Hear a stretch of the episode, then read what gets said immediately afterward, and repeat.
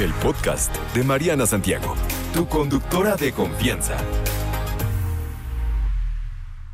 Este efecto muy simpático que se llama el efecto de la puerta. ¿De qué va este efecto de la puerta? No sé si les ha pasado por ahí que de pronto, pues no sé, están en, yo qué sé, en el cuarto de su casa y de repente bajan a la cocina y dicen, ah, chis, ¿a qué venía? Y nos pasa creo que a todos, ¿no? Cambiarnos de un lugar a otro y de repente se nos va la onda y se nos va el patín. ¿Qué es lo que están haciendo en ese lugar?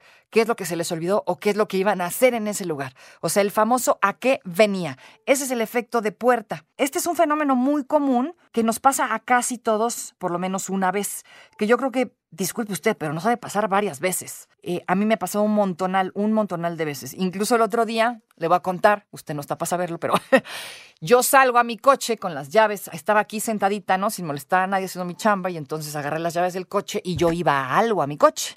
Y entonces la señorita sale a su coche, aquí a atravesar aquí la callecita, y llego al coche y lo abro, y chin, ¿a qué venía? Nunca me acordé qué es lo que iba a hacer en el coche, entonces me regresé con mi cara de mensa y dije, chin, quién sabe qué iba a hacer. Ya al rato me cayó el 20 eh, y dije, ah, sí, se me olvidó el vaso de la proteína, entonces ya me regresé por él, pero eso fue como una hora después. Pero en el momento no logré recordar qué es lo que iba a agarrar del coche.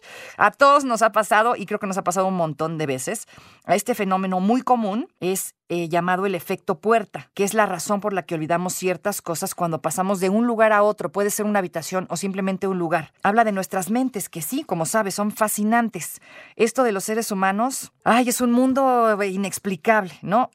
las personas podemos retener grandes cantidades de información, sin embargo, podemos olvidarlas pues demasiado rápido y a veces de manera eh, temporal, aparentemente así de la nada, ¿no?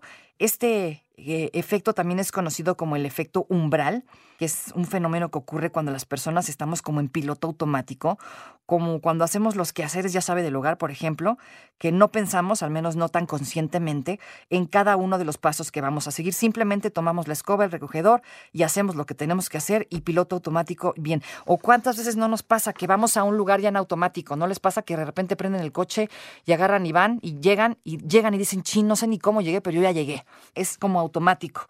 Este efecto puerta ocurre la mayoría de las veces cuando estamos realizando alguna labor rutinaria o pasamos por una puerta o más concretamente de un espacio a otro. Cada vez que nuestro cuerpo cambia de, de, habitación, es como si el tren de pensamientos se reiniciara y de pronto pues nuestra mente se distrajera muy fácilmente. Entonces te encuentras de pie mirando hacia la nada con tu cara de menso sin saber por qué estás en ese lugar, con tal vez las llaves o una taza de té o un algo en la mano, así como yo, ¿no? Con las llaves del coche en la mano, parada fuera del coche, abro mi coche, quién sabe qué estaba yo haciendo ahí, pero yo ahí estaba, yo tenía una misión que realizar y no sucedió porque nunca me acordé a qué fui. De acuerdo con los científicos que han estudiado este fenómeno, no tiene tanto que ver con las puertas, sino con ni con los espacios, sino con la acción que estamos realizando, además de lo radicalmente distinto que puede convertirse de un espacio y otro. Este investigador, autor de eh, este estudio sobre el efecto puerta, dice que esto ocurre cuando se produce un cambio de contexto. Así los recuerdos que tenemos pertenecen a un espacio distinto y nuestro cerebro tiene más dificultades para acceder a ello.